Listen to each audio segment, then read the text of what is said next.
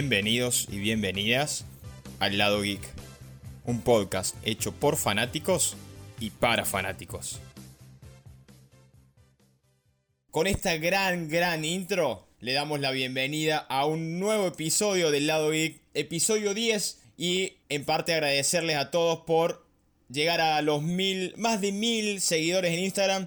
Agradecerle a todos y a cada uno de ustedes por escucharnos semana tras semana seguir nuestra página, leer nuestras noticias, poner me gusta, eh, reaccionar a nuestras historias, entre otras cosas. Quiero darle la bienvenida a un mentor, a un gran amigo como es Chaco. Fuerte ese aplauso. Chaco, ¿cómo estás? Hola, hola, hola, hola, hola, hola, hola, ¿qué tal? ¿Cómo estamos?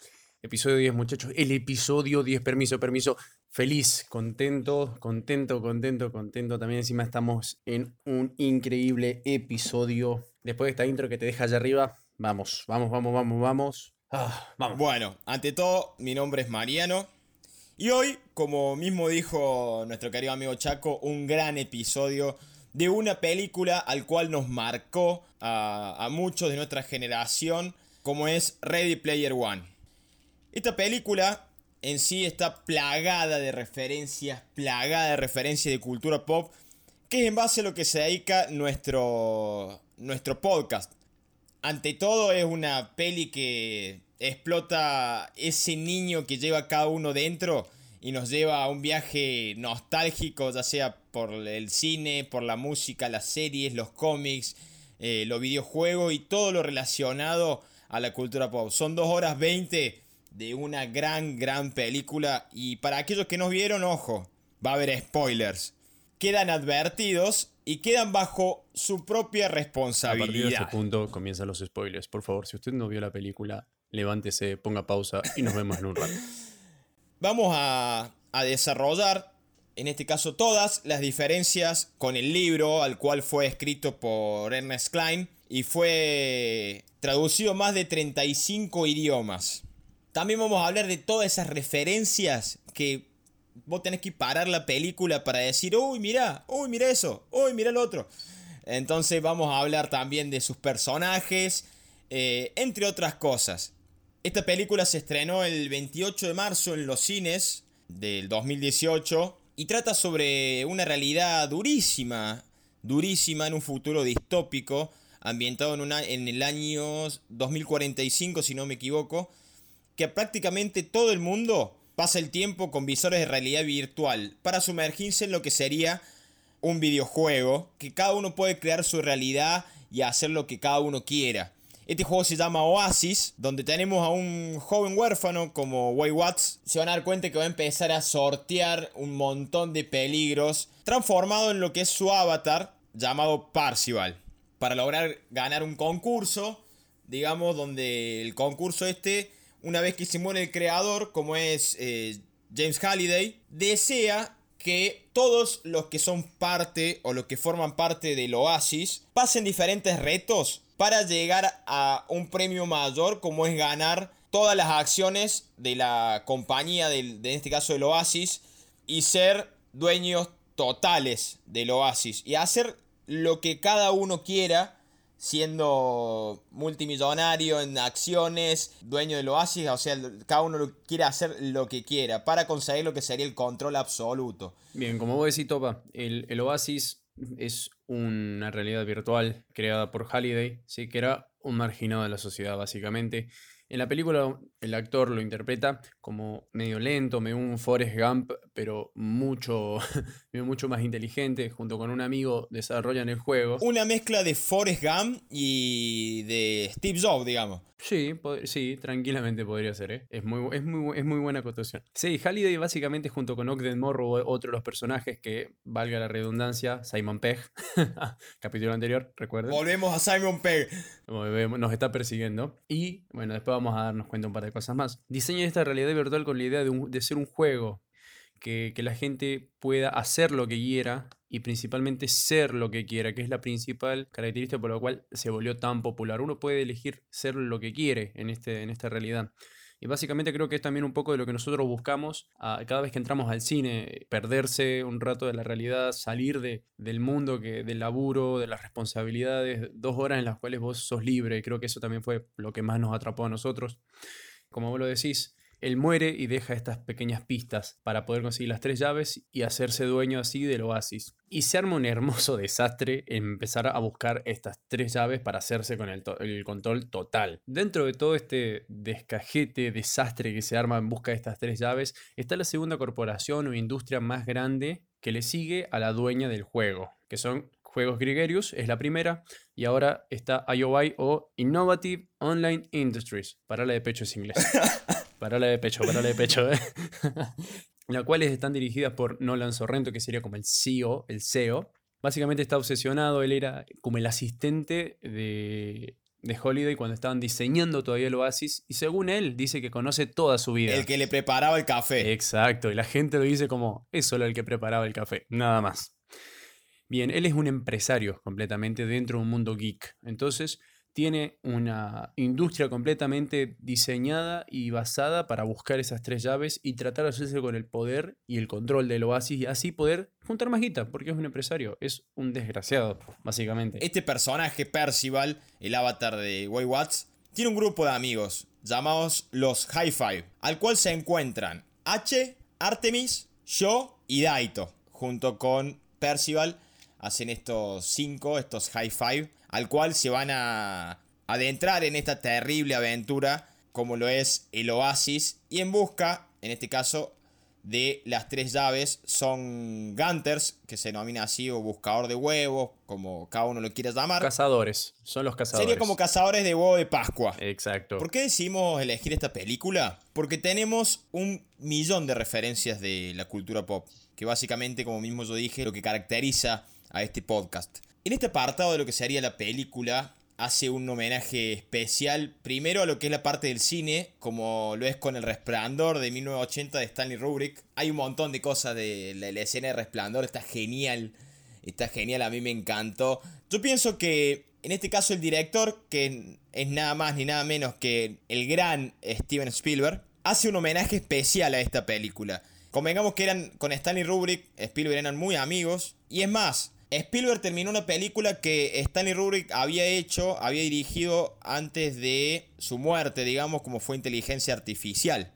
No sé si lo sabías, Chaco. Mira, no te quiero mentir ni te enojes, pero yo en este caso sería como H, ni siquiera vi el resplandor. No. Lo voy acá gente, gente, lo voy a estar lo estoy admitiendo frente a todos, o sea, no lo vi y, no es que no la no es que no la quiera ver, sino como que no no me nace todavía. Lo voy a ir a ver, la voy a ir a ver. Tengo el libro del Resplandor The Shining pero no lo leí tampoco. ¿No te suena este sonido? Mira, lo que me acuerdo del resplandor es de los Simpsons. Toda la escena de los Simpsons, la recreación. Sin televisión y sin cerveza, me lo pierde la cabeza. No, te suena la frase. que me acuerdo. No te suena la frase Here's Johnny, ¿no? Tampoco. Sí, sí, sí, con el hacha rompiendo la puerta, sí, conozco, conozco, conozco la referencia, pero nunca, o sea, conozco mucho la película, pero nunca la vi completa. Yo creo que ningún otro director que no fuera Spielberg no hubiera hecho un homenaje tan respetuoso como, como lo hizo él, por el hecho de que, por ejemplo, no lo muestra a Jack Nicholson en la película. Y es más, no es solamente la única referencia del resplandor está muy marcado, o sea, obviamente, la saga de Volver al Futuro. Tenemos, lo primero que vemos, una de las primeras partes de lo así es el de Lorian. Partamos, partamos de la música que, tiene, que tiene esta película y sobre todo en la parte de la carrera. Desde, desde la intro hasta el final tiene una terrible banda sonora y en el momento de la carrera uno tiene que ir pausa cada tres segundos porque podés llegar a ver desde arriba caminando entre los autos, el Batimóvil de Adam West, el auto fantástico, el DeLorean, yo cuando vi el DeLorean ya en el póster me volví loco con esta película.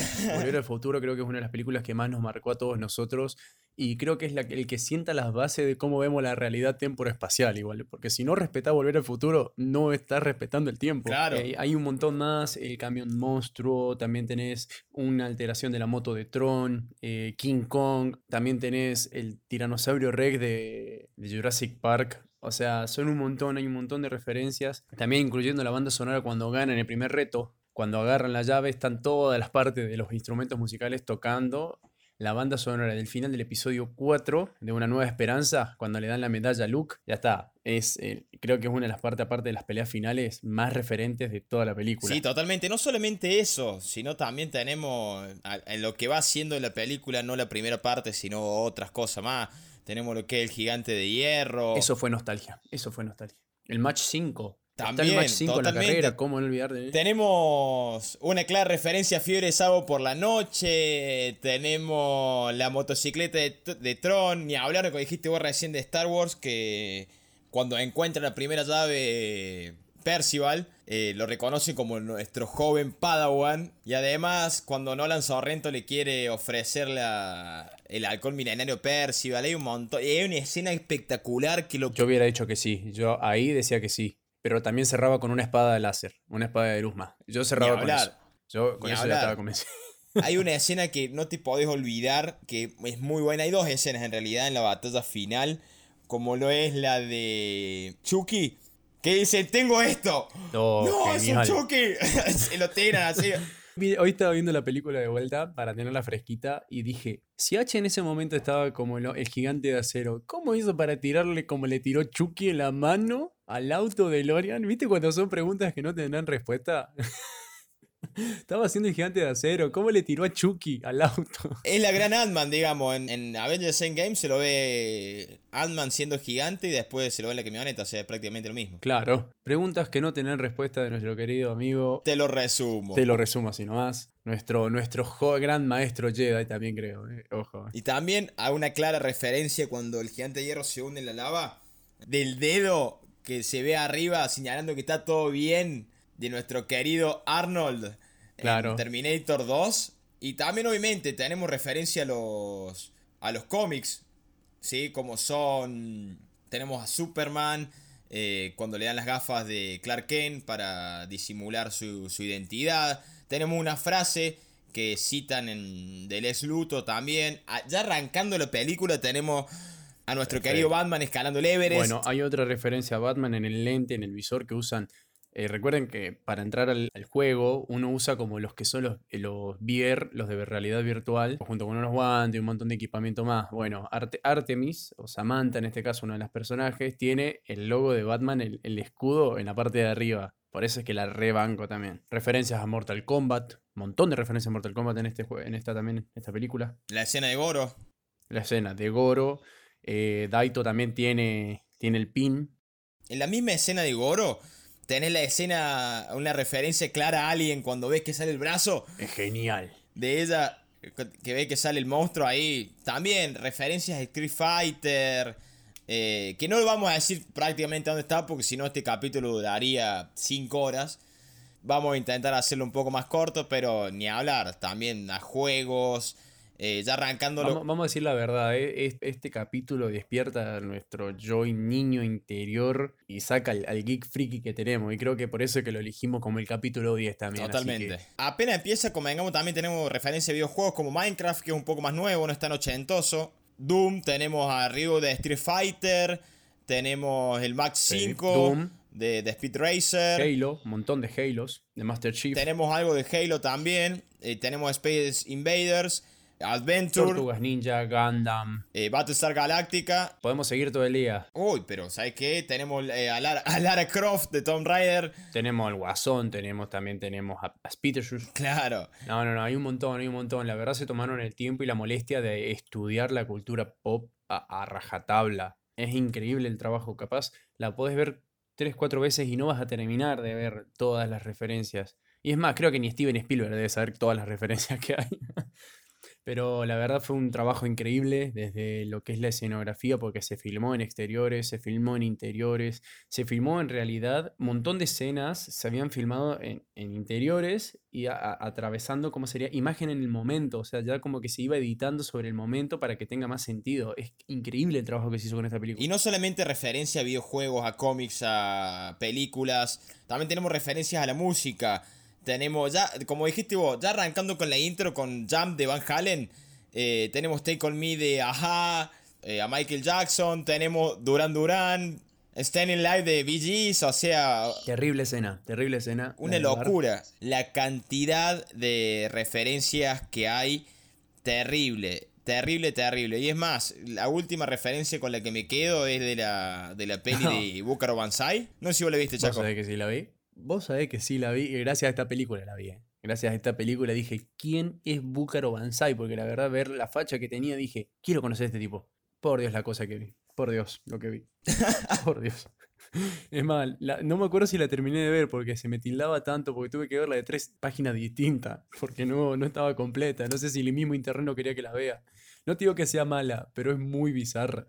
El nombre completo de la película en realidad es Las aventuras de Búcaro Banzai a través de la octava dimensión. Es muy raro, es, muy raro, es como una mezcla de volver al futuro con viaje a las estrellas, con ciencia y, un poco de Star Wars. O sea, es como metes todo eso en una licuadora y te sale. Pero bueno, vamos a volver ahora a la, a la parte que capaz siempre vamos a discutir, que son las adaptaciones. ¿Qué pasó con esta adaptación? Como dijimos, eh, es un libro ¿sí? escrito por Ernest Klein. Fue escrita en el 2012, o sea que dentro de todo es bastante reciente, pero como toda adaptación tiene sus pequeñas y grandes diferencias. Vamos a ser claro, como lo dije en el anterior podcast, eh, siempre va a ser complicado cumplir al pie de la letra las adaptaciones porque en el libro uno se puede ir.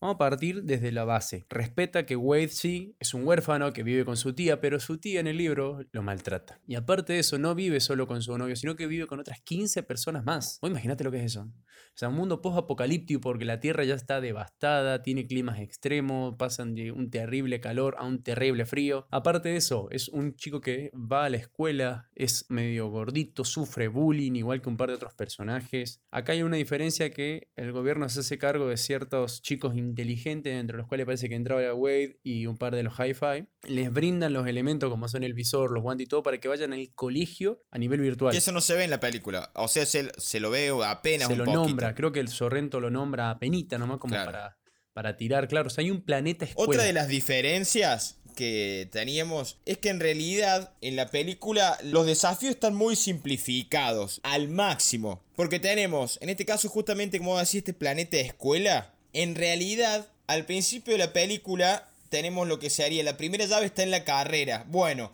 en el libro no, en el libro está en este planeta de escuela, pero tenés tantos Gunters, o buscador de huevos, o cazador de huevos, que van a este planeta que se satura, de manera tal que tiene que mudar este planeta a, otro, crear otro planeta de escuela, porque ese ya estaba sobresaturado. Una cosa también a, tener en cuenta que en, el libro o en la película no, no está, que en realidad nadie se puede mover en el oasis de un lado a otro sin créditos, o sea, sin estos puntos, eh, que va sumando sin esta plata, digamos, virtual. No existe una, una biblioteca de Halliday como los vimos en, la película, sino una especie de almanaque tipo PDF con, con sus memorias. Y Wade descubre que la primera llave, como mismo dije en un principio, en este planeta escuela, en un laberinto tipo Caballeros y Dragones, no sé si te acuerdas de ese juego. tremendo juego también. Sí, sí, sí. soy un poquito más joven, pero sí, hay referencias siempre y siempre se lo nombra. Es como algo que vuelve. Claro. Es como serpientes y escaleras, es lo mismo. Exacto. Eh, y al entrar, bueno, a una especie de cueva, eh, le dan el, elementos del juego y se enfrenta a otro juego. Se encuentra con un zombie, con Rey Asenerak, que también en este caso juegan a la justa de manera de, videojuego. Wild gana y suena como mismo vos dijiste el tema final de la película de Star Wars, Una Nueva Esperanza. Y la puerta no aparece en realidad, no, no aparece al ganar, sino que la, que la tiene que buscar. Wade conoce a Artemis al, terminar el, el, reto, digamos, al encontrar la primera llave. Artemis se enoja con él por no haber ganado ella la llave. Y en esta llave está la siguiente pista para encontrar la próxima llave. Bien, después de que todo el lío este con Artemis y demás, el siguiente nivel, básicamente que estaba, una pista estaba en la llave, sí, que tenía la frasecita, Wade descubre que tiene que ir a buscar una computadora que pertenecía a Holiday en un mundo lleno de la réplica de sus casas. O sea, vos imaginate lo que era eso. Aparte de que tenía que hacer un montón de desastres, bueno, resulta que la llave con la que ganó abría la puerta donde estaba esa computadora, que era otro juego más, ¿sí? que se llamaba Wargame, que tenía que jugarlo idéntico a la película en la cual aparece. ¿Sí? Y al ganar le daba la pista para la otra llave recién. O sea, es un desastre. Voy a imaginar lo que era adaptar todo eso. De ahí pasa casi un año hasta que pueden descubrir dónde está la llave y ni siquiera la gana eh, la gana Wade. En este caso es igual, la gana Artemis, igual que el Resplandor, la película. Después lo gana H y después recién lo gana Wade, pero porque se lo contó H. Eh, igual que en la película, les dan puntos, le dan dinero y todo, pero en la película los puntos suman como plata. Acá en el libro no. Los puntos solamente suben de nivel a tu personaje en el juego y Wade se vuelve famoso igual al haber encontrado la llave. Entonces empieza a conseguir sponsor y esto y aquello y le empieza a entrar plata. Y con esa guita se compra una casa, se muda de ese van donde vivía con la, con la tía y demás, y se muda. Y las otras 15 personas. Y las otras 15 personas se quedaron en el trailer. El segundo reto era jugar un juego llamado Zork medio raro, un juego bastante viejo, pero bueno, al ganar vos desbloqueabas, imagínense este lío, desbloqueas una nave de Blade Runner, no sé si vieron la película con Harrison Ford, sí. hace poco se hizo vuelta con Jared Leto y Ryan Gosling, pero bueno, imagínense después de ahí, después de jugar el, el juego con Blade Runner, tienen que jugar otro juego que se llama Black Tiger, y de ahí descifrar parte de una canción de Led Zeppelin y con eso les dan una guitarra. Es, no, es un lío, la verdad. Imagínense adaptar todo eso. Yo no podría, la verdad. Una película de 5 o 6 horas, tranqui. Mirá, y capaz te quedas corto. ¿eh? Sí vamos a tener esa lucha interna entre IOI. Eh, quiere ganar la competencia, también es dirigida por Sorrento. La única diferencia acá es que Sorrento eh, nunca trabajó para Holiday o no lo hagan a entender. Topa, iRock, el grandote, el recompensas. Eh, me, me, llama un poco la atención, o sea, me dio como un poco de cosa un personaje así, o sea, ¿qué, qué persona normal puede tener un avatar con una calavera en el pecho? O sea, la cual se te ponen las cosas atrás, o sea, no está bueno. Por lo menos a mí no me gusta. En el libro no tiene tanta relevancia. ¿eh? Lo único que hace es decirle a Sorrento, o sea, que Percival en realidad se llamaba Wade y Hachi iban juntos al mismo colegio. Hay un montón de otras cosas, por ejemplo, Daito y yo, que en la película se da a entender, creo de sobra, que son hermanos, en cambio en el libro no, son personas incluso que están hasta en lugares distintos. Pero ¿cuál es el problema? Y acá eh, es como, es muy fuerte, sí, es muy fuerte, porque Sorrento al final descubre quién es Daito, su verdadero nombre, que estaba en Tokio, y lo mata. O sea, ahí tenés la uh. gran diferencia, ya muere uno de los hi-fi. Y esto es durante la batalla por la llave de Jade, o sea, la primera llave ya, la de bronce, miento. Imagínense, es un cambio rotundo, la verdad, ya para esta altura. También, bueno, otra, otra de las diferencias con el libro es que Halliday nunca, nunca tuvo una cita con, con Kira. Los cuarteles y esta especie de, de rebelión en contra de IOI por Samantha o Artemis no existen, no existen en el libro, pero sí están reflejados en la película. En la película vemos, en realidad, que la que se infiltra en IOI para, para trabajar después de que la capturan. Bueno, en el libro no fue así. En el libro el que se infiltra a propósito ofreciéndose para laburar con ellos fue Wade. Que se infiltra y a su vez hackea el sistema de seguridad de IOI para descubrir los planes que tiene. Cuando se escapa Wade de IOI, le cuenta obviamente los planes a, a sus amigos. Y además, Orden Morrow seguía a Wade de cerca y le ofrece su casa para que logre ganar lo que sería el tercer reto. Convengamos que Orden Morrow era el amigo de Halliday y en la película en realidad fue este servicial avatar que lo ayuda a él a, a encontrar la primera llave y a su vez le da lo que, lo que sería la vida extra.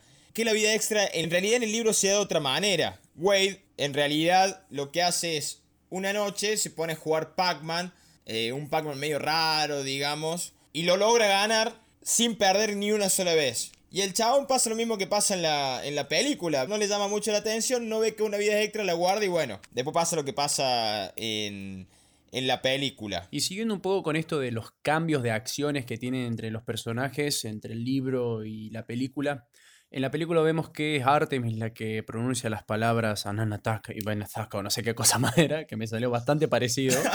Eh, es él, él, eh, en realidad es Wade quien descubre cómo romper el orbe, cómo destruirlo y lo destruye, es obvio. El, el Mecha Godzilla, el Mecha Godzilla de la, de la, de la, de la pelea final, junto con, bueno, en la, en la, película en realidad es un Gundam Wing, la verdad esa fue una de las mejores referencias que me encantó. Sí, y encima se ve calcado en, en lo que sería la serie de los de los 80. Se ve calcado como Daito se transforma en un Gundam. O sea, se ve igual, igual como en la serie de, los 80. Claro, es más, ahí te voy a tirar. Es el mismo Gundam que aparece en Japón, que está en ese museo. No sé si lo viste alguna vez, un Gundam gigante de tamaño real, en pleno Japón. No, no, no, no sabía. Búscalo, búscalo, está tremendo, es el mismo, es terrible referencia. Como les dijimos más arriba, como Daito está muerto, entonces nunca iba a transformarse en un Gundam. Entonces acá es Wade el que se transforma y no en un Gundam, sino que en un Ultraman. En un Ultraman gigante para pelear contra Sorrento. Esa es otra de las características, pero bueno, no importa. Podemos continuar, se lo perdonamos. Otra diferencia es que en vez de un juego final sobre el hielo, en este caso son dos juegos. Tenés que jugar Tempest y aparte de eso terminar con Adventure, igual que en la película, conseguir el huevo de Pascua. Y a partir de ahí sí vas a ganar. Pero bueno, en el camino pasa todo lo que ya dijo Topa, lo de la bomba, que revienta todo, que güey tiene la vida extra, eso se respeta bien. Otra diferencia es que Sorrento acá no es, eh, no persigue a los pibes ah, para poder detenerlos, como en la película, sino que directamente es detenido y inculpado por la muerte de Daito, o sea, se cagó solo, básicamente. Y al final del juego, Samantha, que siempre fue una solitaria, decide conocer a Wade, o sea, se conocen cuando todo termina, cuando el juego se termina, ahí recién deciden conocerse persona a persona, no como en la película que se conocieron entre la prueba 1 y la prueba 2 todo se respeta igual, dividen el dinero con sus amigos, pero en el libro no cierran los martes y los jueves, o sea que eran altos adictos. Por lo que tengo entendido, creo que Ernest Klein está escribiendo eh, una secuela de este, de este libro. Calculo que se llamará Ready Player 2, que estaría genial, me, quiero imaginar también. No sé si me gusta el título, de última pondría un Ready Player 1 Part 2. O volumen 2, sí, sí, porque Ready Player 1 es, es Ready Player 1. Bueno, mira, buscando un poquitito acá, dice que podría llegar a finales de este año, pero creo que no deben tener en cuenta la pandemia. Y se trata de secuela del libro, no de la película. Obviamente, obviamente, va a ser secuela del libro, ni hablar. ¿Sabías que la película recaudó 582,8 millones de dólares? No, bastante poco para lo que es la película. Y el libro estuvo durante 100 semanas como el más vendido, ¿eh? Ojo, sí, ¿eh? sé que es un bestseller, ya sabía eso que, que es un bestseller, pero es lo que cada geek quisiera tener en su biblioteca, convengamos, ¿verdad?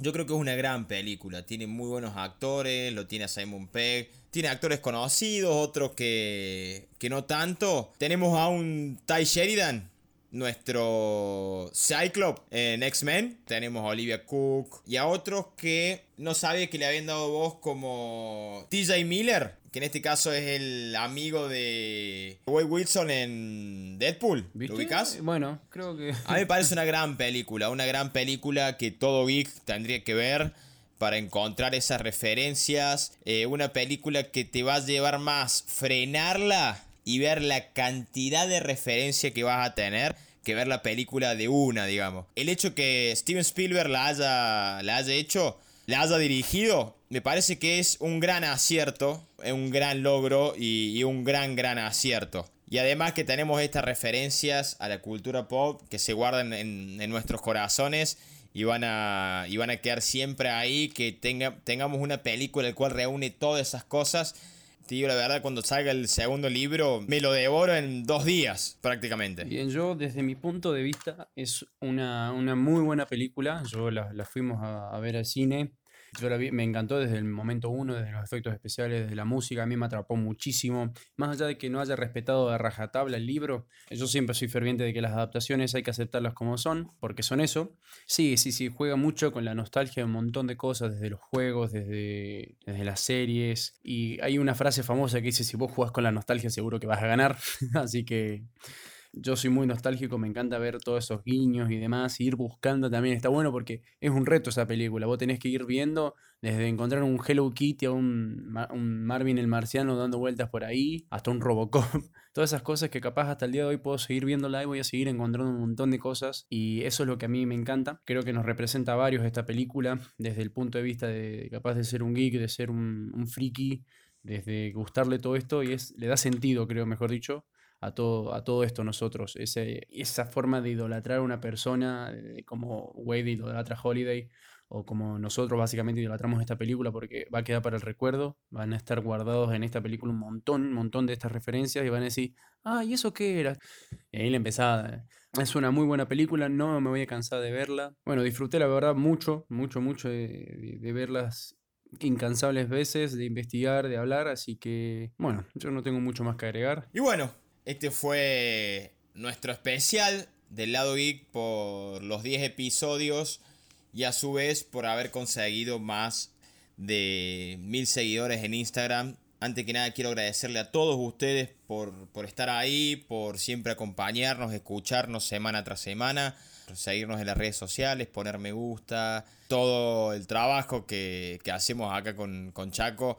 Eh, está bueno que se vea reflejado en ustedes, en, quizás dos toques en la publicación, o un me gusta, o compartiendo, o, reaccionando a historias, eso, eso está muy bueno, comentando también. Agradecerles de corazón a todos ustedes y ni hablar agradecerte a vos, Chaco, por estar esta noche acá y estar siempre. Chaco, ¿en dónde te podemos seguir? Bueno, a mí me pueden encontrar en Nacho Macías 95 en Instagram, Nacho Macías en Facebook y Nacho Macías 95 todavía eh, desde que lo reabrí no lo entré nunca más, pero bueno, ahí está mi Twitter si quieren buscarme. no lo uso, pero síganme. Y bueno, y como siempre, Topas, gracias a vos por invitarme, gracias por dejarme formar parte de esto. Eh, es un cable a tierra en todos estos momentos que estamos viviendo. Eh, es, bueno siempre volver, siempre estar en, contacto con los buenos amigos. Y bueno, nada más gracias a todos los que nos siguen, gracias a todos los que nos escuchan. Y bueno, vamos a seguir porque esto, esto sigue y nos gusta hacerlo y lo hacemos por nosotros, lo hacemos por ustedes. Así que bueno, les mando un fuerte abrazo a cada uno que nos está escuchando y principalmente a vos, Mariano, y que la fuerza los acompañe. Bueno, a mí me pueden seguir en arroba marianito con dos sosa, tanto en Instagram como en Twitter. Y en las redes nos pueden encontrar como arroba el lado geek en Instagram, el lado geek todo en mayúscula en Facebook y en Twitter como arroba. Quiero dar las gracias a todos por escucharnos y hasta pronto.